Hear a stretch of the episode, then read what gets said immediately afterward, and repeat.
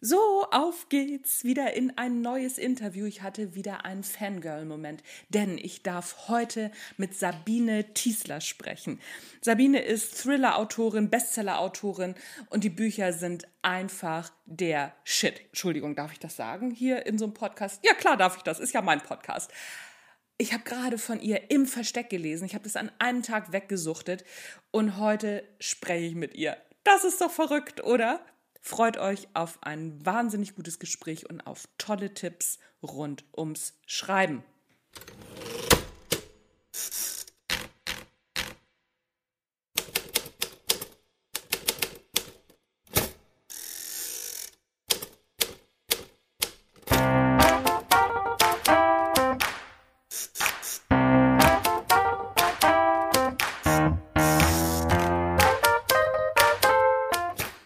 Zusammen und herzlich willkommen beim Erfolgreich Schreiben Podcast, dein Lieblingspodcast rund ums Schreiben, in dem erfolgreiche Autorinnen und Autoren ihre Schreibgeheimnisse verraten und aus ihrem Leben plaudern. Außerdem bekommst du praktische Schreibtipps, tolle Impulse, Motivationskicks, Hütz mit Mütz für deinen Schreibprozess und deinen Weg zum eigenen Buch.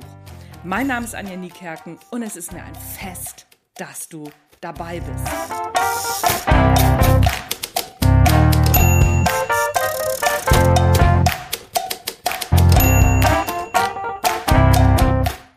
So, bevor wir heute in die Folge starten, habe ich zwei kleine Geschenke mitgebracht. Das ist das nicht verrückt. Ach, heute ist der Tag der Tage. Am Ende der Folge verlosen wir nämlich dreimal im Versteck den aktuellen Thriller von meiner großartigen Interviewpartnerin Sabine Tiesler. Also bleib dran oder spul nach vorne, aber dann verpasst du die Hälfte. Das wäre ja blöd. Außerdem habe ich für dich seit Anfang Oktober die kostenlosen Zoom-Workshops für Autorinnen und Autoren und solche, die es werden wollen, am Start. Alle zwei Wochen, dienstags um 12.30 Uhr, treffen wir uns via Zoom und behandeln ein Schwerpunktthema rund ums Schreiben und rund ums Marketing für Autorinnen und Autoren. Hier kannst du alle deine Fragen direkt stellen und bekommst natürlich auch sofort Antworten und Anleitungen und kannst weitermachen. Wenn wir mit dem Schwerpunktthema durch sind, dann kannst du alle deine Fragen stellen, die dir unter den Nägeln brennen. Also es lohnt sich auf jeden Fall, jedes Mal dabei zu sein. Haha!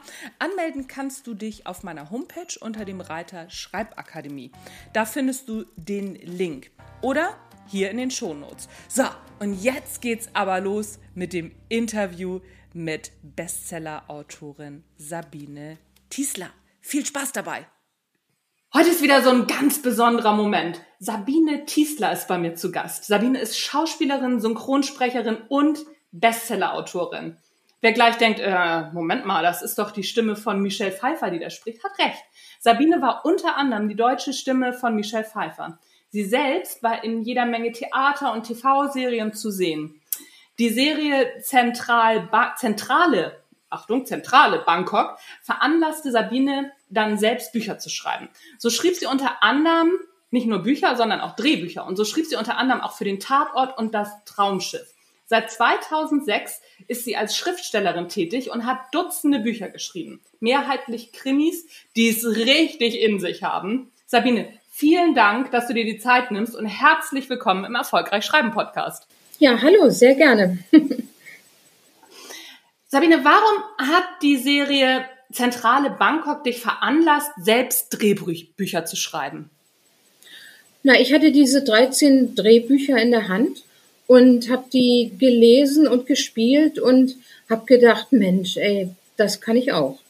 Und dann bin ich und dann bin ich zu dem Autor gegangen, als ich wieder zu Hause war in Berlin und habe gesagt, Mensch, ich möchte auch so gerne Drehbücher schreiben. Und da sagt er gar kein Problem. Ich bin sowieso schwer überlastet. Und da gibt es hier eine Reihe, jetzt keine Serie, sondern eine Reihe. Da hängen ja die Folgen nicht aneinander, sondern die stehen für sich und man kann jede Folge einzeln verstehen. Da hast du die und die Person. Die ganze Sache spielt in der, im, im Supermarkt und ähm, du kannst nicht nach außen gehen zum Drehen, also schreib mal zweimal eine halbe Stunde und jeder zweite Satz ein Brüller. Habe ich gesagt, gut, mache ich. Und dann habe ich nach äh, einer Woche hatte ich die beiden Folgen geschrieben, habe sie zu Studio Hamburg geschickt und die haben gesagt, so drehen wir das. Und dann habe ich gesagt, was ist das denn? Das ist ja so geiler Job. Ich kann jederzeit irgendwie verschwiemelt an meinem, an meiner Schreibmaschine war das ja damals noch, sitzen und muss nicht morgens um halb sieben in der Maske schön sein. Also super. Und dann habe ich erstmal mit diesem Autor zusammengearbeitet, habe viele Sachen geschrieben, die er nicht geschafft hat. Und bald habe ich mich dann freigeschwommen und habe dann Serien, wie gesagt, Tatorte, Traumschiffe, äh, Polizeirufe und Psychothriller, ganz wichtig, auch schon damals äh, fürs Fernsehen geschrieben und war richtig gut ausgebucht. So ist das passiert. Ach, das ist ja witzig. Und das klingt so, als ob das gleich von Anfang an so super gut geklappt hat. Ist das so oder hattest du auch, ja, ich sag mal, so eine, so eine Lernkurve?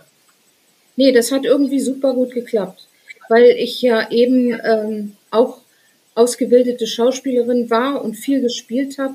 Und ähm, ich, ich wusste einfach, man schreibt die Dialoge so, wie man sie spricht, so gebrochen, so ähm, unperfekt, damit es wie aus dem Leben ist und nicht in so Papier. Also ich, es, es, es lag mir einfach. Das war mein Ding. Über ja, viele Jahre. Ja. Ja, das, man, man merkt das auch in, in deinen Büchern. Und ich glaube, wenn man vom Schauspiel kommt, dann weiß man ja auch, wie so ein, so ein Drehbuch aussieht. Ne? Wenn man von außen einsteigt, dann ist das wahrscheinlich noch ein bisschen was anderes. Ja, klar. Man muss auch die Drehgegebenheiten kennen und äh, man muss einfach das ganze Genre kennen, sonst funktioniert es nicht. Ja, ja, ja, klar. Ich ähm, habe ja wirklich keine Ahnung davon, wie man so klassischerweise Geschichten entwickelt weiß aber schon mal so viel, dass es jeder Autor und jede Autorin anders macht. Wie gehst du vor? Bist du so eine klassische Plotterin oder entwickelst du erst deine Figuren, lässt du Figuren aufeinanderprallen? Wie machst du das? Also beim Fernsehen war es ja so, da brauchte ich ja ein Gerippe. Ich musste ja 89 Minuten schreiben. Da kann ich ja nicht irgendwie äh, davonfliegen in, in, mein, in meiner Fantasie. Da habe ich mir also ganz klares Szenarium gemacht und das Szenarium habe ich dann ausgefüllt. Und dann habe ich gemerkt, wenn ich ein Buch schreibe und ich würde mir ein Szenario machen, dann habe ich ja nur, das dauert vielleicht eine Woche oder zwei oder drei, aber dann habe ich ja für meine Fantasie nur drei Wochen zur Verfügung. Und dann ist Schluss. Dann würde ich vielleicht eine Broschüre schreiben, aber keinen dicken Roman oder keinen dicken Psychothriller. Also habe ich gemerkt, ich muss mehr einfach ähm, vertrauen und muss einfach drauf losschreiben. Ich habe also immer eine Idee, äh, wo ich denke, die könnte mich jetzt wirklich anderthalb Jahre interessieren. Und dann fange ich an zu schreiben. Und ich kenne meine Figuren nicht. Ich weiß nicht, was passiert. Ich weiß nicht, wie sich die Idee weiterentwickelt. Ich habe nicht die geringste Ahnung, wie der Schluss aussehen könnte. Ich lasse mich einfach treiben. Ich gehe jeden Nachmittag in mein Büro und schreibe weiter, so wie ich es auch gerne weiter lesen würde. Und bis jetzt muss ich sagen, hat es noch nicht einen einzigen Tag gegeben, wo ich da gesessen habe und nicht wusste, was ich schreiben soll. Ich schreibe immer irgendwie weiter. Natürlich galoppieren mir dann die Pferde auch mal davon und ich muss dann zurückschreiben oder ich muss Sachen auch mal mal 50 Seiten wegschmeißen, weil es alles Quatsch ist oder weil es nicht mehr miteinander funktioniert. Und irgendwann muss ich dann vielleicht auch die vielen, vielen Stränge und Fäden und Stolpersteine, die ich gelegt habe, wieder zusammenführen und mir dann irgendwann langsam auch mal überlegen, wie der Schluss aussehen könnte. Aber bei dieser Art und Weise zu schreiben, habe ich für meine Fantasie und für dies, das, dass die, die, das ganze Buch detailreich und plastisch wird, anderthalb Jahre Zeit und nicht nur drei Wochen. Das, ähm, ich finde das ganz interessant. Ich weiß nicht, ob du das Buch kennst von äh, Stephen King über das Leben und das Schreiben. Der schreibt ja Genau so. Also so, du schreibst ja auch dann wirklich so vom Anfang und der sagt, er würde sich totlangweilen, wenn er plotten würde, weil dann wüsste er ja schon, wo er hin will. Und also er lässt sich halt selber auch von seiner eigenen Geschichte verführen. Ist das bei dir auch so? Ja, ganz genau so ist es. Und äh, wenn man wenn man sich überlegt, wie die Geschichte äh, passieren oder wie die laufen könnte, Ich meine, gut, äh, das geht ganz schnell. Ich kann mich auch jetzt an den Schreibtisch setzen und sagen, okay, ja, dann passiert das, das, das und das. Aber dann bin ich schnell fertig und dann ist auch das Buch schnell fertig. Und dann ist das Buch wirklich platt. Ich glaube, Plotten und platt hat irgendwie miteinander zu tun. Ah, das äh, finde ich, ich finde das mega spannend, weil es sind, ist ja wirklich, das macht jeder Autor und jede Autorin ja anders. Ne? Ich habe mit Andreas Föhr und Sebastian Fitzek schon gesprochen und das sind beides klassische äh, Plotter. So der Andreas Föhr, der sagt, so ein Krimi ähm, könnte man gar nicht schreiben, wenn man, ähm, weil man eine Geschichte von vorne erzählt und die andere von hinten sozusagen aufrollt. Also so deswegen müsste er plotten. Aber das ist bei dir ja dann offensichtlich ganz anders, weil ne, Ja, bei dann Versteck ist es Dann ja muss er mal ein Buch von mir lesen, dann merkt er, dass es so schon geht, dass es funktioniert. Ja, ja, ja, ja, ja, klar. Wobei ähm, das natürlich auch ein bisschen, ich referiere jetzt oder nimm mal als Referenz von dir im Versteck, wobei sich das ja beides bei dir parallel auch so entwickelt. Ne? Es gibt in den gibt ein paar Rückschauen für die einzelnen Figuren, warum die sich so entwickelt haben, aber die Geschichte entwickelt sich ja parallel. Es ist ja nicht so, dass ähm, die eine Geschichte vorwärts und die andere Geschichte rückwärts erzählt wird, was ja auch bei vielen Krimis der Fall ist. Das machst du dann offensichtlich nicht. Na, ich mache es bei jedem Buch anders, je nachdem, äh, was für die Geschichte notwendig ist. Ah, okay. Aber ich habe natürlich äh, schon so meine Art und dass ich in die Vergangenheit abtauche, um die Kindheit der handelnden Person, vor allem natürlich der, des Täters oder der Täterin Mhm. zu beleuchten, das mache ich eigentlich immer. Und bei mir ist es ja immer so, dass äh, die Geschichten sowohl in Deutschland als auch in Italien spielen und da laufen alle Fäden zusammen. Also Deutsche haben irgendeinen Bezug zu Italien, weil sie sich da, weiß der Kuckuck, ein Ferienhaus gekauft haben oder weil eine deutsche Frau einen Italiener heiratet oder was auch immer. Da gibt es viele Möglichkeiten und da gibt es dann viele Stränge, die ähm, mit nebeneinander her und dann irgendwann zusammenlaufen oder miteinander verflochten werden. Also ja, nee, also dass ich äh, einen Strang von vorne und einen von hinten erzähle, finde ich jetzt auch ein bisschen sehr merkwürdig. Auf die Idee Ja. würde ich, glaube ich, nicht kommen. Ja, witzig, witzig, ganz interessant. Ich finde es ganz spannend, was du gerade sagst über deine Figuren, weil so, wenn man das so aus der Theorie, wenn man da so dran geht, dann sollen die Figuren ja einmal nicht so eindimensional gestrickt sein und dann andererseits sollen sie doch ein bisschen vielschichtig sein, aber nicht so wie reale Personen. Das könnte dann wieder unrealistisch werden. Wie, ähm, wie gehst du da dran? Du hattest gerade gesagt, dass du dafür auch immer ein bisschen in die Vergangenheit gehst. Magst du da mal ein bisschen was drüber erzählen? Also eindimensional gestrickte Figuren würden bei mir überhaupt nicht vorkommen, weil es gibt ja nichts Blöderes und Langweiligeres. Und in dem Moment, wo ich mich jeden Tag mit einer Figur beschäftige und immer mehr in diese Figur eintauche, umso vielfältiger und vielschichtiger wird auch der Charakter dieser Figur. Ich merke plötzlich, derjenige, der macht dann noch dies und das und dann verhält er sich so, dann kommen die Gedanken dazu. Eine, eine Figur wächst ja. Ich glaube, ich kenne keinen einzigen Menschen auf der Welt so gut und so intensiv wie meine Figuren in den Büchern. Weil ich erfahre ja alles über die Figur, äh, wenn ich mich so lange mit ihr beschäftige. Jeden Tag, jeden Tag, über ein, anderthalb Jahre. So viel kann mir ja ein anderer Mensch gar nicht von sich erzählen. Und ich kenne auch nicht von anderen Leuten, von Freunden oder so, alle ihre Gedanken. Aber ich kenne alle die Gedanken meiner Figuren, die ich erfunden habe. Und darum gibt es nichts Spannenderes als diese Leute. Und dadurch, da erweitert sich mein, mein gesamter Horizont, so als wenn ich wahnsinnig interessante Freunde habe. Und das sind ja jetzt bei den ganzen Büchern, das sind ja hunderte von Figuren. Also mein Leben ist dadurch viel reicher geworden. Ach, spannend. Das, äh, das finde ich ganz cool. Ich habe gerade ein Interview mit äh, einer anderen, mit einer Kollegin ge gehört, glaube ich. Im, äh, ich glaube, das war ein Podcast. Und die sagte, sie spricht mit ihren Figuren. Machst du das auch? Nee, Nö, ganz einfach. Fand ich ganz, äh, fand ich ganz, ähm, ganz niedlich. Die geht spazieren und ähm, spricht dann mit ihren Figuren und äh, weil dann immer irgendwelche Leute, die sie trifft, denken, sie ist bekloppt, hat sie sich jetzt, äh, tut sie immer so, als würde sie mit denen telefonieren, damit keiner denkt, also damit sie nicht eingewiesen wird. Fand ich ein ganz, äh, ganz, ganz nette, nette Geschichte. Aber du sprichst gar nicht mit denen. Du sagst, nee. also so, du lässt, du beobachtest sozusagen. Ja, also damit, mit so einem Gedankengang könnte ich mich überhaupt nicht anfreunden, weil ich, wenn ich über eine Figur nachdenke oder überlege, was der oder die jetzt machen könnte, dann denke ich ja wie die Figur. Ich, ich versuche ja in die, in den, in den Kopf dieses Menschen reinzuschlüpfen. Wenn ich von mir aus mit der Figur rede, also das finde ich völlig abartig, das könnte ich gar nicht. Würde mich ja. auch nicht weiterbringen, keineswegs. Ja.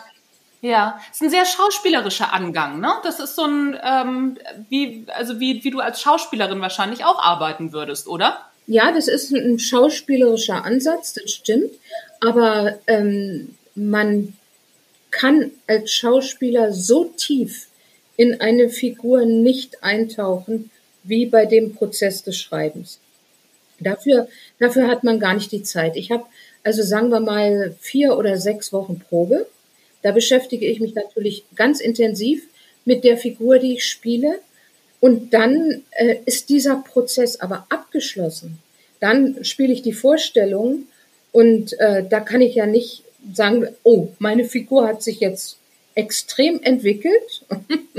äh, das, läuft jetzt, das läuft jetzt abends alles ein bisschen anders, liebe Kollegen. So geht's ja nicht. Und wenn ich ähm, beim Fernsehen arbeite, dann ist die Zeit ja noch kürzer, weil es sind ja nur Momentaufnahmen. Ich beschäftige mich mit dem Charakter, ist klar, aber dann beschäftige ich mich ja nur mit der momentanen Situation, die ich gerade spiele und dann natürlich mich adäquat verhalte in, in meiner Person, in meiner Figur. Aber da habe ich ja nicht ein, eine Auseinandersetzung von anderthalb Jahren, sondern es ist wirklich ein, ein Sekunden eintauchen in eine Figur. Ja, ja, ja, und vor allen Dingen ist es eine Interpretation von einer Figur. Ne? Also so, du verschiebst ja eine Figur nicht. Du kannst ja als Autorin die Figur auch durchaus sich weiterentwickeln lassen, also verschieben nenne ich das jetzt mal, und kannst sie, kannst sie eben auch in eine andere Richtung schieben. Das geht im, in so einem Theaterstück oder in so einem äh, oder in so einem Film geht das natürlich nicht. Das ist ja vorgegeben. Das ist ja ein Unterschied. Ne? Ja, es ist vorgegeben und es ähm, die Richtung, die angestrebt werden soll, die gibt ja der Regisseur vor. Das wird ja abgesprochen. Die ganze Inszenierung muss ja auch ein Gesamtwerk ergeben. Da kann ja nicht jeder machen, was er will und nachher passt der ganze Kram nicht mehr zusammen. Ja, ja, ja, klar. Hast du das schon mal gehabt, dass du mit einer Figur gestartet bist in einem äh, Roman, wo du am Anfang dachtest, ah ja, guck mal, so, so und so ist die Figur und am Ende war die ganz anders? Ja, das passiert mir eigentlich, eigentlich ständig. Wenn ich mit einer Figur starte, dann äh, entwickelt die sich, das weiß ich ja noch nicht. Ich kenne ja die Entwicklung nicht. Ich weiß ja gar nicht, wo es, wo, es hingeht, wo ich lande. Und ich bin meistens unglaublich überrascht, was daraus wird, was aus dem ganzen Buch wird, was, was aus den Personen ge geworden ist, wie die sich plötzlich entpuppt haben. Also das ist wahnsinnig spannend und aufregend. Ich habe natürlich auch mal gehabt, äh, da habe ich ein paar Figuren entwickelt und dachte, ach, das ist ein spannender Ansatz für, für ein Buch. Habe angefangen zu schreiben, habe 100 Seiten geschrieben, habe gemerkt, das ist alles kalter Kaffee. Und bevor ich anfange dran rumzudoktern, schmeiße ich weg und mache was anderes. Das ist mir auch einmal passiert. Aber ansonsten ist es eine ganz, ganz spannende Arbeit. Ich weiß nie, was an diesem Tag in meinem Buch noch alles passiert und wie es mit meinen Figuren weitergeht. Das ist für mich genauso überraschend wie für den Leser. Ja, ja, das ist, das ist cool. Das klingt auch wirklich so, so nach so einer Arbeit, die wahnsinnig viel Vergnügen macht, ne? weil es passiert ja jeden Tag was anderes im Grunde. Ja, genau so ist es. Aber es passieren natürlich, äh, ich schreibe ja nun nicht die, die fröhlichen äh, Romane zum auf die Schenkel klatschen, sondern es sind ja eher die, sehr subtilen, sehr gemeinen und manchmal auch sehr grausamen Psychothriller. Und da passiert es eben auch, dass, es, dass ich Figuren was tun lasse, wo ich wirklich weinend am, am Computer sitze und das gar nicht aushalte, was ich da schreibe. Und als wenn wir jetzt auf, äh, weil du vorhin das Versteck angesprochen hast, ähm, wenn da, ich, ich lese ja dann mein Buch öfter mit und Korrektur wird gelesen und, und, und. Also ich arbeite ja lange an dem Buch noch, auch wenn es dann schon fertig ist als Manuskript. Ich habe dann, wenn ich Korrektur gelesen habe, ich gedacht, nein, kann es nicht bitte, bitte, bitte so sein, dass der jetzt mit dem Mädchen nicht nach links geht, sondern nach rechts. Bitte, bitte, bitte. Hoffentlich geht es heute anders aus. Aber nein, ich hatte es ja so gemein geschrieben, dass es nicht anders ausgeht, sondern dass er nach links geht. Aber da verzweifle ich manchmal an mir selber. Ja, ja, ja. Also das Buch habe ich ja, wie gesagt, das habe ich gerade gelesen. Ich glaube, äh, Sonntag vor, vor einer Woche habe ich das gelesen. Ich habe es in einem Rutsch durchgelesen. Und es ist schon, ähm, also es ist schon ein Buch, wo man zwischendurch echt die Luft anhält. Da komme ich auch echt ganz schnell zu meiner nächsten Frage. Ich hatte mit Sebastian Fitzek mal gesprochen und der wird immer gefragt, ob er ob er nicht irgendwie gestört ist, also, weil er solche Bücher schreibt. Wirst du das auch öfter gefragt? Hm, ja, nee, also man, man sagt mir, wie kann man eigentlich, wie kann man nur sowas überhaupt zu Papier bringen und wie kommt man da drauf und wie, wie, was ist mit dir los, dass du solche Gedanken und solche Ideen hast? Also so äh, fragen mich die Leute schon. Also die kommen jetzt nicht an und sagen, sag mal, bist du gestört? Hast du sie noch alle? Nee, so nicht. Ähm, aber ja, das, das ist, das ist, glaube ich, äh, die, die Veranlagung. Ich habe mich mein Leben lang mit diesen Themen beschäftigt. Das war immer das, was mich interessiert hat. Und ähm, das sind, das sind die Dinge, die ich denke, seit ich auf der Welt bin. Das ist so. Andere Leute, äh, weiß ich, werden Goldschmied und, und beschäftigen sich nur mit Ringen und Ketten.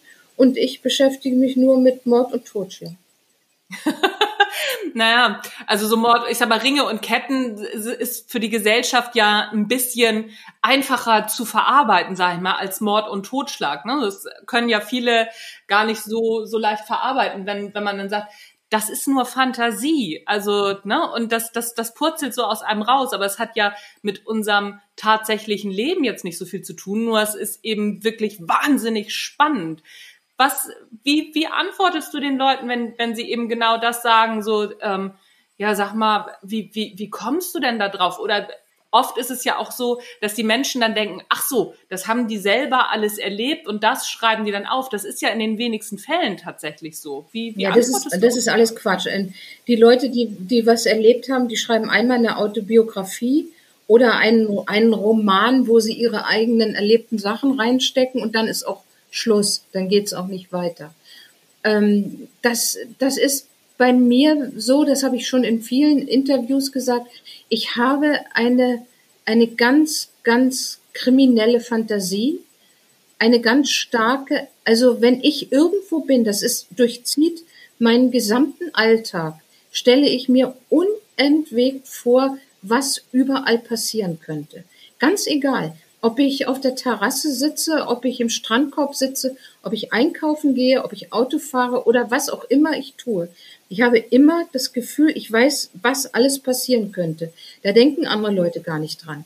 Und da bin ich natürlich auch voller Angst. Diese, diese Ängste, durch die ich mich, die ich den ganzen Tag habe, beflügeln natürlich meine Fantasie noch und die sind sozusagen auch äh, der, der Stoff, aus dem meine Geschichten sind, aber der Alltag ist nicht so witzig, wenn man pausenlos Angst vor irgendwelchen Sachen hat oder Vorstellungen, was alles passieren könnte.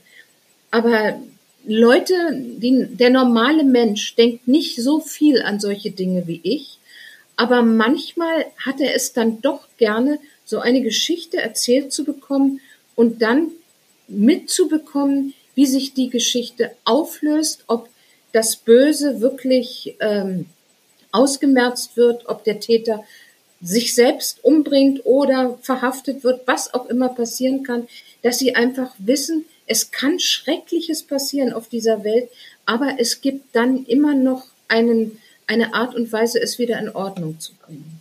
Und das ist das, glaube ich, warum äh, Leute so gerne Krimis und Psychothriller lesen und sich angucken im Fernsehen. Ich, ich will aber nur mal sagen, ich schreibe überhaupt keine Krimis. Ich schreibe nur Thriller.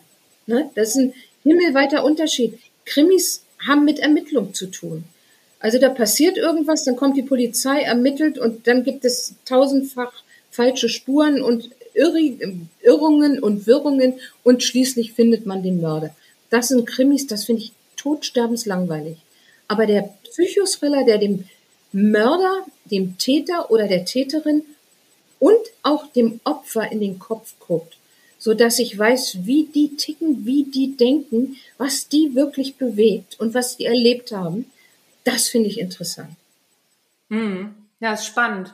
Ich habe irgendwo mal eine, ähm, eine Erklärung gelesen, dass Menschen Psychothriller so gerne lesen, weil es sie selber psychisch entlastet und weil ähm, sie dann wissen, dass sie selber gut sind. Also ja. ne, so, so eine Selbstbestätigungseffekt hat das. Ja, das, das auch, ja, ganz bestimmt. Mhm. Es gibt manche, die sagen, das kann ich überhaupt nicht ertragen, dann kann ich die ganze Nacht nicht mehr schlafen und so. Die sind dann anders gestrickt. Die müssen dann irgendwie so ein, so ein Blümchen-Liebesroman lesen, dann können die gut schlafen. Das würde mich nun langweilen. Ähm, aber da jeder, jeder so ein bisschen, was er braucht für, für seine Gedanken und für seine Psyche. Ja, da sind Bücher ja auch einfach ein ganz wahnsinnig gutes Mittel. Liest du viel, liest du selber viel Psychothriller oder liest du eher in andere Richtungen? Das gibt es ja auch. Also ich bin eine, eine Vielleserin, eine gierige Leserin und ich bin da überhaupt nicht festgelegt. Ich lese natürlich auch andere Psychothriller, aber nur dieses Genre würde mich langweilen. Ich lese auch ähm, Weltliteratur, Literatur. Ähm, ich, ich lese alles, was mir in die Finger kommt. Ich bin immer froh, wenn mir jemand was empfiehlt. Ähm, aber ich gebe den Büchern nicht mehr so viele Chancen wie früher. Dazu die Zeit, die Lebenszeit wird immer kürzer und da hat man nicht mehr so unendlich viel Zeit, als würde man mit 20 lesen. Und wenn mich ein Buch mit nach 100 Seiten spätestens nicht absolut gepackt hat, und ich nicht atemlos weiterlesen will, dann lege ich es weg und dann lese ich was anderes. Ich quäle mich nicht mehr durch 500 Seiten, die mich langweilen. Ja, aber da bist du viel, ähm, ja, ja, viel offener noch als ich. Also so bei mir ist nach den ersten 20 Seiten Schluss, wenn, wenn mich das langweilt. Also ich habe es zwar oft, dass ich die Bücher dann zur Seite lege und es irgendwann nochmal versuche. Aber 100 Seiten, die ersten 100 Seiten schaffe ich dann nicht. Also da bin ich ähnlich gestrickt wie du. Da sage ich dann auch, nee, nee, dafür ist mir meine Zeit zu schade und dafür gibt es noch zu viele andere tolle Bücher. Ja, genau. Naja, gut, das ist jetzt auch unterschiedlich. Ne? Also es gibt, es gibt ja Bücher, da weiß ich nach fünf Seiten, dass das großer Quatsch ist. Und da würde man nicht weiterlesen. Aber es gibt manche, da sagt man, na ja, vielleicht kriegt er ja doch noch die Kurve, vielleicht wird es ja noch interessant, wird es dann aber nicht. Also nach 100 Seiten ist bei mir definitiv maximal Ende. Aber ich schmeiße natürlich auch manchmal viel früher ein Buch weg, wenn es wenn's, wenn's langweilig. Ich merke das ja, das liegt dann irgendwie ewig darum und ähm, ich habe gar keine große Lust zum Weiterlesen und so wenn, wenn man merkt, dass es so läuft, dann ist es irgendwie verkehrt. Dann ist es das verkehrte Buch. Ja. Also für mich war Im Versteck auf jeden Fall das richtige Buch, weil wie gesagt, ich habe es an einem Tag durchgelesen, aber ich habe auch wirklich den ganzen Tag gelesen. Ich habe morgens um sieben angefangen und ich war, glaube ich, abends um zehn fertig. Und ähm, ja, wirklich, ich konnte das nicht weglegen. Ich wollte, ich wollte einfach die ganze Zeit wissen, wie es weitergeht. Also ganz, ganz, ganz großartig. Und was mir aufgefallen ist, dass du das ähm, ähnlich auch wie so ein, so ein Film aufgebaut hast, in so vielen relativ kurzen Sequenzen. Ich fand das ganz, so, so einen ganz modernen Stil, der, der angelehnt ist an so moderne Serien. War das Absicht oder hat sich das einfach so ergeben? Das habe ich immer schon so gemacht. Ich merke gerade, du hast wahrscheinlich das erste und einzige Buch von mir gelesen. Und, Richtig. Äh, ja, weil dieser, dieser Stil, den habe ich seit meinem ersten Buch. Ich mache das immer so. Ich, ich kann nicht anders erzählen. Ja, ähm, ich denke natürlich wahrscheinlich auch sehr filmisch, weil, weil ich eben auch in meinem Leben viel mit Film, Fernsehen und so, wie wir schon gesagt haben, zu tun hatte. Ähm, und von daher kommt wahrscheinlich auch dieser Stil, dass ich ähm, im Grunde nicht in meinem Kopf Kapitel schreibe, sondern Szenen schreibe. Szene für Szene. Ja.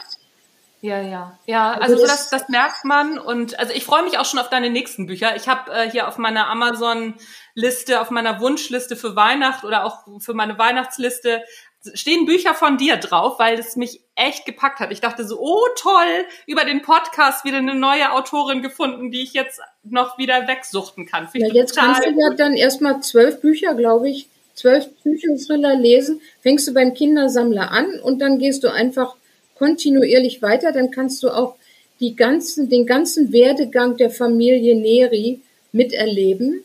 Das baut sich ja so langsam auf. Im Kindersammler sind die noch nicht drin, aber dann ab dem Hexenkind baut sich Neri äh, langsam auf und wird eigentlich immer, ähm, ja, der, der taucht immer mehr auf, der wird immer wichtiger in, in jedem Buch, ohne dass ich irgendwie Ermittlungsgeschichten äh, großartig reinschreibe.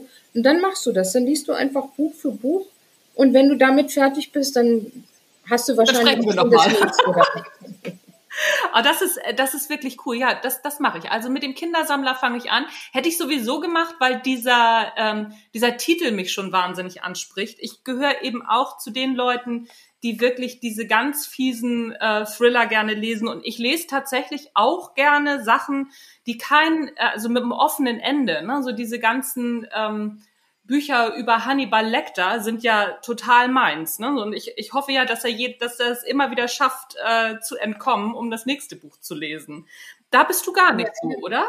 Also als vom Schreiben her. Ähm, also das war so beim, beim Kinder, der Kindersammler hat ja dasselbe Thema wie im Versteck. Da geht es ja um einen Kindermörder. Ich habe einfach gedacht, nach elf Büchern oder so, es ist mal wieder, das Thema ist mal wieder angesagt. Ich hatte einfach Lust, nochmal über einen Kindermörder zu schreiben. Die anderen Bücher dazwischen haben ja alles andere Themen.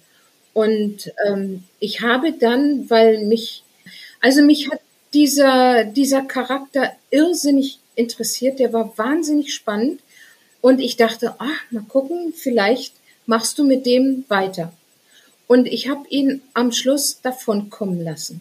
Und da ist zum ersten und einzigen Mal der Verlag wirklich, hat er, hat er zu mir gesagt, das machen wir nicht. Ansonsten bei allen Büchern mache ich alles, was ich will. Und keiner hat je gesagt, das geht nicht oder das geht, das musst du so machen. Da steht wirklich jedes Wort so, wie ich es gerne hätte. Aber beim Kindersammler haben die gesagt, nein, der Mann, der kann nicht davon kommen. Das überleben meine, unsere Leser nicht. Und dann habe ich den Schluss geschrieben, den ich dir jetzt nicht vorwegnehmen möchte, wenn du es noch lesen willst. Und äh, dann habe ich immer für die Täter und die Opfer einen Schluss gefunden.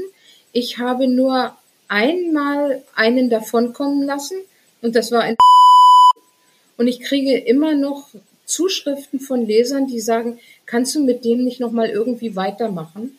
Aber die Luft ist raus. Ich habe gemerkt, dass ich da keine Lust mehr zu habe. Und da meine Bücher auch ihren, ihr Fleisch dadurch haben, dass äh, ich die, die gruselige Geschichten auch aus, der, aus den Kindheiten erzähle, was da passiert ist. Das habe ich aber dann im Versuchen ja alles schon getan. Das hätte ich dann gar nicht mehr. Und dann würde ich das zweite Buch eigentlich ein bisschen platt dann finden im Gegensatz zum ersten. Und darum werde ich das nie machen, dass ich eine Figur über mehrere Bücher ziehe. Ah, okay, okay. Ja, finde ich, also, aber das, ich kann das sehr gut nachvollziehen, weil ich glaube, ein Serientäter, also wo es, wo es um Kindermorde geht, da wäre ich jetzt auch nicht so erpicht drauf, da den, den nächsten zu lesen. Ich sag mal, der Hannibal Lecter ist ja auch ein Charakter, der der so ein bisschen fasziniert, weil er ja auch, er, er selber abgrundtief böse ist, aber ja auch die Bösen irgendwie, ähm, oder Menschen, die, die nicht ganz so gerade ticken, weil er die umbringt. Ne? Also so das, ich glaube, bei, bei Kindern wäre das, glaube ich, was anderes. Ich glaube, da würde ich auch nicht nochmal nachgucken. Also da bin ich mir ziemlich sicher. Ja, das, ich meine, die, die Faszination bei ihm geht auch, das kommt auch von dem Film, von diesem, diesem unglaublichen Charakterdarsteller Anthony Hopkins. Äh, der hat dem ja so eine, ach, eine Aura gegeben. Das ist unglaublich. Ich weiß jetzt gar nicht, die nachfolgenden, ob die nach dem Film entstanden sind. Ich glaube fast. Ich weiß nicht, ähm, ob das auch so intensiv geworden wäre, wenn es jetzt da nur die Bücher oder einen anderen Schauspieler gegeben hätte. Also das war wahrscheinlich ein Glücksgriff, dieser Hopkins, den hat man einmal im Jahrhundert. Ja, ja, ja, das, das, das stimmt. Ja, es gibt, ähm, es gibt das äh, Buch Vorschweigen der Lämmer, das ist der rote Drache. Mhm. Und nach Schweigen der Lämmer gibt es noch ein Buch, das heißt Hannibal. Ja. Und das ist wirklich wahnsinnig gut. Ich weiß nicht, hast du es gelesen? Ja. Das gefällt mir wahnsinnig gut, weil da eben wirklich mal die ganze Geschichte von Hannibal aufgedröselt ist. Das ist ja in den Büchern vorher, kommt das ja gar nicht so, so zustande. Und es ist, glaube ich, genau das, was du sagst. Ne? Wenn man schon am Anfang die Geschichte der Person komplett kennt, als Autor oder Autorin, dann, dann langweilt es einen. Ne? Aber wenn man das dann nochmal aufschreibt, dann kann das ja ganz spannend sein. Das stimmt. Interessant. Wie sieht bei dir so ein, so ein typischer Schreibtag aus? Äh, also mein, mein Problem ist, ich habe hier aus familiären Gründen sehr viel an der Backe. Ich stehe jeden Tag, ganz egal, auch wenn ich bis um 4 Uhr gefeiert habe, um 7 Uhr auf. Und dann kümmere ich mich um Haushalt, um Bürokratie, beantworte meine Mails, gehe einkaufen, gehe zur Bank, koche, bringe den Haushalt in Ordnung, den Garten, für den Hund spazieren, mache all den Kram, und wenn ich dann um 17 Uhr fertig bin mit allem, wenn andere Leute jetzt vollkommen erschöpft in den Sessel fallen würden und sagen so, boah, mir reicht es für heute, dann gehe ich in mein Bürochen, das ist so ein kleines Extrahaus, wo ich ganz für mich bin und schön alleine arbeiten kann und das tun kann, was ich will. Und dann fange ich an zu schreiben. Äh, wenn im Grunde meine ganze Arbeit getan ist, fange ich mit meiner eigentlichen Arbeit an. Und dann nehme ich mir jeden Tag fünf Stunden. So von 17 bis 22 Uhr bin ich in meinem Büro. Und danach gehe ich rüber wieder ins Haupthaus zu meinem Mann und dann gucke ich noch Tagesthemen, trinke ein Tässchen Rotwein, schlafe langsam im Sessel ein und gehe dann um zwölf ins Bett. So sieht es aus. Ach, das, das finde ich ja mega interessant, weil auch so viele ja sagen, ja, wann soll ich denn noch schreiben? Da habe ich ja gar keine Zeit zu. Also das wäre dann ja definitiv die Antwort, ne? Einfach nach Feierabend das zu machen. Aber es gehört ja auch viel Selbstdisziplin dazu. Oder ist das für dich völlig, völlig normal? Also ich freue mich den ganzen Tag auf die fünf Stunden, wo ich rübergehen kann, schreiben kann und meine Ruhe habe. Wenn ich ein paar Tage nicht dazu kommen sollte, äh, dann bin ich richtig dann habe ich so eine Saulaune, da bin ich nicht zu genießen. Aber ansonsten freue ich mich drauf. Ähm, es kommt, es liegt natürlich auch daran, dass ich nicht der Typ bin, der morgens um acht schon großartig sich was ausdenken kann. Ich mag es auch nicht, wenn die Sonne scheint, wenn es überall hell ist. Ich mag es, wenn es jetzt so diese Jahreszeit, wenn es anfängt, da ist es dann um 17 Uhr auch schon stockdunkel. Ich ich mag es, wenn die Schreibtischlampe brennt, wenn alles dunkel ist. Also ich bin nicht die Type, die irgendwie unterm Apfelbaum sitzt oder auf der Terrasse mit einem Laptop auf den Knien. Das geht alles gar nicht. Und ich finde, dass Sonnenschein, schönes Wetter und ähm, Helligkeit, für mich sind die eher kontraproduktiv. Und ich finde, solche Monate wie Juni, Juli, gerade hier oben im hohen Norden, wo ich wohne, da ist ja im Juni, da ist es ja noch um, um halb elf, scheint ja die Sonne noch. Ja. Das ist für mich natürlich ganz übel. Und insofern ist es natürlich schön, wenn ich dann abends in mein Büro gehen kann und habe den ganzen anderen Kram erledigt. Wenn man mir jetzt sagen würde, du hast so einen Mann, der hält dir jetzt alles von der, von der Backe. Äh, du kannst dich um 8 Uhr hinsetzen und dann erstmal bis 14 Uhr schreiben und dann steht das Mittagessen auf dem Tisch. Da könnte ich jetzt auch gar nicht so viel mit anfangen. Ah, okay, also bist du so eine, so eine typische Eule sozusagen, keine, keine Lerche. Ja, ich bin eine Eule, aber ich könnte jetzt auch nicht irgendwie die halbe Nacht durchschreiben oder so. Ich bin dann um, um zehn bin ich dann aber auch fertig. Da kann ich dann nur noch sehen, dass ich runterkomme und dann so richtig müde werde und dann um zwölf falle ich aber auch in, in, in Vollnachtkoma. Ja, ins Koma. Ja, also ich könnte dann nicht wie jetzt andere Leute, die, die trinken dann irgendwie fünf Kannen Kaffee und schreiben bis nachts um drei. Das, das könnte ich nicht. Dazu habe ich dann wirklich wieder tagsüber zu viel zu tun. Ja, dann müsste ich ja bis 12 Uhr erstmal wieder schlafen. Das kann ich auch nicht. Bin immer um sieben wach. Immer. Ja. Ja, das ist, äh, das, das ist, das ist spannend, obwohl du abends so, äh, ja, so, so lange in Anführungszeichen machst. Also ich stehe auch sehr früh auf, ich schreibe gleich morgens. Also ich äh, stehe morgens um spätestens um halb sechs auf und setz mich sofort hin und schreibe. Bei mir ist genau umgekehrt. Und komme dann langsam in den Tag, so ab neun, zehn Uhr. Also so dann fange fang ich so langsam mit, mit dem Tag an. Gehe aber auch sehr früh ins Bett. Also ich äh, halte es abends nicht so lange aus. Aber für dich kommt dann Schreiben in Cafés ja auch überhaupt nicht in Frage, oder? Gar nicht, gar nicht. Also wenn ich verreist bin zum Beispiel, nehme ich auch keinen Laptop mit, dann schreibe ich überhaupt nicht eine Zeile. Dann habe ich nur ein Notizbuch dabei, äh, wo ich mir Sachen notiere, die ich nicht vergessen möchte und wo ich vielleicht mal irgendwas mitmache. Aber ich, ich finde das auch abartig, wenn so Leute in der Bahn sitzen oder im Flugzeug mit dem Laptop und dann so wichtig sind und so tolle, so denken und, und so viel rumschreiben oder irgendwelche Tabellen hin und her schieben oder so ein Zeug.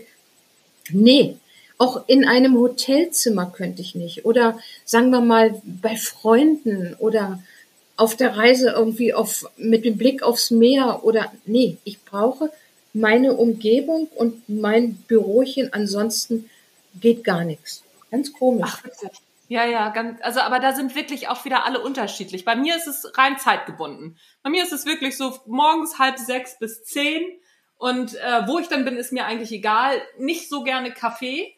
Also das, das nicht, das, das ist mir zu unruhig, schon gerne allein.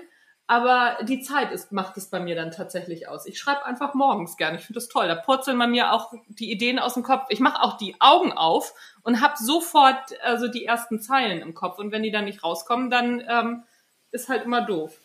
Ja. Erstaunlich, wie unterschiedlich das ist. Was also machst also ich, du denn, wenn du, ja? Ich habe immer, also oft noch eine dolle Idee, so kurz vorm Einschlafen und denke mir, Mann, das ist der Hammer schlechthin. Und die Idee, die ist so groß, die ist so wahnsinnig, die weißt du auch morgen noch. Und, und dieses, weißt du sie dann noch? Nein, die, die, diese Sachen waren immer, immer weg. Ich muss dann nochmal Licht anmachen und das aufschreiben, sonst ist es weg. Das ist wirklich schade. Aber immer in dem Moment habe ich eine Riesenidee. Ich weiß auch nicht, was los ist. Wahnsinn.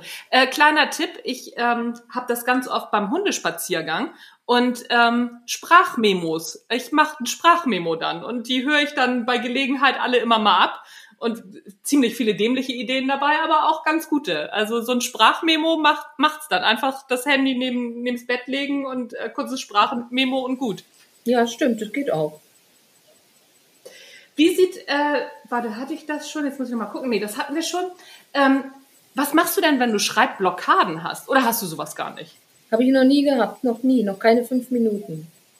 Das ist witzig, das sagen so viele Autorinnen und Autoren, die regelmäßig schreiben. Ich glaube, also meine These ist ja, es macht die Regelmäßigkeit. Ne? Ich glaube auch, ich glaube auch. Wenn, wenn ich jetzt anfangen würde, rumzugammeln und zu sagen, oh, nee, und jetzt die Woche mache ich mal nichts und dann fahre ich ein bisschen weg und dann treffe ich mich mit dem und mit der und mit das und jenes und solches und ich komme komme immer weiter weg von meiner Schreiberei und ich mache das mal vier oder sechs Wochen. Ich meine, ich würde nicht auf die Idee kommen, aber ich glaube, dass ich dann hinterher gar keine Lust mehr hätte, nochmal anzufangen und da würde ich gar nicht mehr reinkommen und ich glaube, da hätte ich eine grandiose Blockade. Aber da ich immer schreibe, jeden Tag, habe ich die nicht. Ja, ja, ja, ich kann das, ich kann das total nachvollziehen. Also in dem Moment, wo ich an meinen Büchern sitze, ich schreibe die dann auch durch. Also das, äh, ich will dann auch da wieder hin. Also wie gesagt, ich mache morgens die Augen auf und dann will die Idee ja raus. Ne? Ähm, Gibt es einen Tipp, den du über das Schreiben hast, wo du sagst, hätte ich das am Anfang gewusst, dann hätte ich mir einiges ersparen können oder dann wäre einiges leichter gewesen. Gibt es da was, was du den Hörerinnen und Hörern mitgeben kannst? Nee, nee, nee. Ähm, es ist wirklich bei mir irgendwie optimal gelaufen, weil ich habe ja schon als kleines Mädchen angefangen zu schreiben. Ich habe da schon Gedichte geschrieben, Geschichten geschrieben, Märchen geschrieben. Ähm, dann als, als junge Frau habe ich angefangen, Bücher zu schreiben. Ähm, das waren aber alles so, so Testballons, das waren so Versuche. Aber diese Versuche sind halt sehr, sehr wichtig. Und dann kam eben das Professionelle, ähm, dass es zum Beruf wurde. Das waren ja nicht nur die, weiß ich, 100 Filme, die ich geschrieben habe, sondern auch Theaterstücke, jede Menge Hörspiele und ähm, diesen, also diesen ganzen Kram. Und dann, als ich dann mit, weiß ich jetzt, 50 angefangen habe, Romane zu schreiben, das hätte ich nicht gekonnt mit 20 oder 30. Da hätte mir die Lebenserfahrung gefehlt. Und Fantasie ist ja nur Lebenserfahrung, die man in andere, in andere Zusammenhänge stellt. Aber wenn du so wenig Lebenserfahrung hast, weil du noch so jung bist, hast du auch notgedrungen viel weniger Fantasie. Und insofern war das Gold richtig, dass ich ähm, mir das Handwerk mit in jahrelanger Arbeit für Fernsehen und Bühne erworben habe und dann meiner Fantasie freien Raum gelassen habe und dann konnte ich diese, diese Bücher schreiben, die, die wir jetzt vorzulegen haben. Es wäre anders nicht möglich gewesen. Und ich glaube, man sollte vielleicht, vielleicht ist das ein Tipp, ich weiß nicht, vielleicht können es andere, aber ich glaube es nicht, ähm, dass man, man, man hat vielleicht gerade Abitur gemacht, man weiß nicht, was, was man werden will und sagt, jetzt schreibe ich erstmal einen dicken Roman. Ich mhm. glaube, dass das Ding nicht funktioniert. Mhm. Mhm. Ich, also ich weiß es nicht, weil es gibt ja auch wahnsinnig viele gute junge Autorinnen und Autoren, ähm, die aber dann natürlich aus ihrem, ja, aus ihrem Lebensbereich halt auch schöpfen. Ich habe ja, ähm, die schreiben dann ihren Blues auf von in, in genau. ihrer von ihrer Jugend. Aber wenn ja. du jetzt ähm, wenn du jetzt sagst, ich bei, bei mir ist ja alles Fiktion und das sind ja alles die Geschichten. Ich ich kann äh, ich weiß nicht, ich habe bestimmt hunderte von Morden begangen in meinen Büchern. Ähm, das, dazu braucht man, dazu braucht man die Fantasie und die, die Lebenserfahrung. Wenn, wenn man jung ist, dann schreibt man über sich. Ja, das kann sein. In abgewandelter ja, Form. Man hat ja auch keine andere Chance. Nee, das stimmt. Ja, ja, das stimmt. Das ist ganz, ganz interessant. Ich mag diesen Satz sehr. Äh, Fantasie ist umgewandelte Lebenserfahrung. Das fand ich einen ganz, ganz großartigen Satz. Finde ich schon ganz schön. Und was mir auch sehr gut gefällt, ist auch zu sagen, naja, also ne, mit 50 kann man auch äh, durchaus noch eine Schriftstellerkarriere starten. Aber man muss vorher halt geübt haben ne, und das Handwerk können. Ja. Das auf jeden Fall. Ach, cool. Wir sind auch schon fast am Ende. Ich habe jetzt noch zwei Fragen an dich, die ich auch allen meinen äh, Interviewpartnerinnen und Partnern stelle. Welche drei Bücher haben dich am meisten beeindruckt und warum? Oh. Ja, es kommt immer, weil auf drei Bücher das zu reduzieren und dann so ad hoc ist schon immer schwierig. Was fällt dir ein? Welche drei Bücher haben dich beeindruckt? Also sagen wir mal so, ich kann das jetzt nicht mit drei Büchern, das, das kriege ich nicht geregelt. Aber als ich so 18, 20 war, in dem Alter, da habe ich die komplette Highsmith gelesen. Ja? Patricia Highsmith. Gibt da viele Leute, die kennen die heute gar nicht mehr. Ich weiß nicht, wie viele Bücher die geschrieben hat, 20 oder 30 bestimmt. Und ähm, sie hat auch ein ganz tolles äh, ein kleines Büchlein geschrieben, das heißt, wie man Thriller schreibt. Irre, irre. Also Leute, die sich dafür interessieren und sagen, Mensch, ich möchte eigentlich auch mal, ist wärmstens empfohlen, wie man Thriller schreibt. Ich muss mal gucken, ob das hier irgendwo steht, ob ich jetzt den Titel richtig habe. Aber das findet man unter Highsmith. Aber jedenfalls habe ich eben diese gesamte Schriftstellerin alles von ihr gelesen, was sie geschrieben hat. Ich war schwer fasziniert und ich habe gedacht, Mensch, das, das ist so irre. Also sie fängt, sagen wir mal, ein, ein Buch an und da sitzt eine Familie beim Frühstück. Jetzt, ich fantasiere jetzt mal ein bisschen, also ganz genau so war das nicht. Mutter, Vater und zwei Kinder und die überlegen sich, vielleicht ist Sonntag, was sie mit dem Tag machen oder wie es jetzt um. Und mir war schon auf den ersten drei Seiten, war mir schon so schlecht. Ich hatte schon solche Angst, was mit dieser Familie jetzt gleich passieren wird. Äh, das hat die, das hat die meisterlich drauf. Äh, ganz harmlose Schilderungen und dann, und du, du hast die, die, die Eis, es läuft einem unentwegt eiskalt den Rücken rauf und runter. Und da habe ich beim Lesen von diesen ganzen Büchern habe ich gedacht, das ist ein Traum. So etwas würde ich auch so gerne können. Sowas würde ich so gerne schreiben. Aber ich habe immer gedacht, nee, das kannst du sowieso nicht. Quatsch. Schriftsteller sind andere. Du, du kannst das nicht, du machst es nicht. Aber ich, ich war, sagen wir mal, angespitzt fürs ganze Leben durch Patricia Highsmith. Ah, okay, guck mal, das ist doch, äh, das, das ist doch auf jeden Fall eine super Empfehlung. Welches Buch liest du denn gerade? Oder welche Bücher? Meistens sind äh, Autorinnen und Autoren ja mehr Leser. Ja. Das, das, das sind immer so Sachen, die ich gar nicht gerne sage, ja. Und, weil ich, ich bin dann auch immer so, so ehrlich. Ich habe eine, eine Schriftstellerin für mich entdeckt und die hat ein so tolles Buch geschrieben, da hätte ich niederknien können. Und dann habe ich mir gleich das nächste von ihr gekauft. Und das ist so ein Blödsinn und das ist so langweilig. Und das macht mich jetzt ganz fertig. Und darum will ich den Namen nicht sagen, weil weder im Positiven noch im Negativen, das ist irgendwie total doof. Es gibt überhaupt äh, oftmals, ist, dass man ein tolles Buch liest von irgendjemand und dann das nächste, wo man denkt, nee, das, das kann die nicht geschrieben haben. Dann hat die das in Auftrag gegeben. Das ist ja, das ist ja ganz anders und das ist ja so doof. Und dann ist das Buch danach wieder richtig klasse.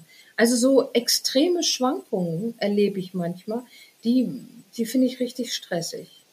Mhm, aber das geht mir auch so zum Beispiel, ne, so Stephen King gibt so zwei, drei Bücher, die ich wirklich gefeiert habe. Und dann gibt's Bücher von dem und auch Geschichten, wo ich denk also da, da ist auch die Geschichte schon überhaupt nicht meins. Also da, da lese ich irgendwie zwei, drei Seiten und denk so, nee, also heute kriegst du mich nicht. Das hat man einfach. Ich glaube, das ist, ja. Das ist manchmal auch, auch normal. Also, also das ist eine Geschmacksfrage. Also genau. ich mag es ja, wenn es realistisch bleibt. Er hat ja äh, viele Bücher, was die wirklich richtig harte Thriller sind, aber es ist alles, es kann alles so passieren, wie es da steht. Das finde ich ja, toll. Genau. Und die habe ich und auch immer gefressen. Ja. Aber wenn es ja. so ins Hokuspokus geht, ja, dann plötzlich kommt der, der Clown aus dem Waschbecken und tut was Böses oder so. Nee, dann hört es bei mir auf. Aber es gibt Leute, die finden das total spannend. Ne? Ja, ja, ja. Aber so geht's mir auch. Also so eins meiner Lieblingsbücher ist ja Misery, ne? Sie, äh, das finde ich, das ist ja so ein großartiges Buch. Ja, ganz weil, toll dass äh, auch der Spannungsaufbau so, so, so großartig ist. Ja, ja, das stimmt. Und aber bei, bei S hat es bei mir auch aufgehört. Da dachte ich dann auch so, oh, hat er, das, das kriegt mich dann nicht. Das stimmt. Witzig. Da scheinen wir, da scheinen wir sehr, sehr ähnlich zu ticken. Sabine, das war? Ja. Erzähl doch, das, das nehmen wir noch mit. Ich, ich habe auch Misery mal für, für die Bühne dramatisiert. Ach, echt? Mhm. Ach, wie cool. Aber oh, da, da, da fallen mir ja sofort ein paar Szenen ein, wo ich dann denke, okay, wie habt ihr das denn gemacht? Aber ja, und äh, von daher, also Misery ist wirklich ganz, ganz großartig. Ja, ja, das ist ein, ist ein tolles Buch. Ja, guck mal, dann enden wir auf jeden Fall mit, mit der Empfehlung und auf jeden Fall, also im Versteck ist ja, ne, wie gesagt, weil das Buch habe ich gerade von dir gelesen zur, äh, zur Vorbereitung für dieses Interview. Aber jetzt äh, weiß ich auf jeden Fall, dass ich mit dem Kindersammler jetzt anfangen werde. Das ist das nächste Buch, was ich von dir lesen werde. Ich danke dir sehr für deine Zeit. Ich danke dir für dieses wunderbare Interview. Es hat mir sehr, sehr viel Spaß gemacht und ich hoffe den Hörerinnen und Hörern auch. Sabine, vielen Dank. Ich habe es gerne gemacht und es hat mir auch irren Spaß gemacht. Vor allem, ich habe ja nun wirklich schon unzählige Interviews gegeben, aber wir haben uns heute mal so über ganz andere Dinge unterhalten. Also das fand ich, fand ich richtig toll. Ich bedanke mich auch bei dir und ich hoffe, dass es viele Leute hören werden.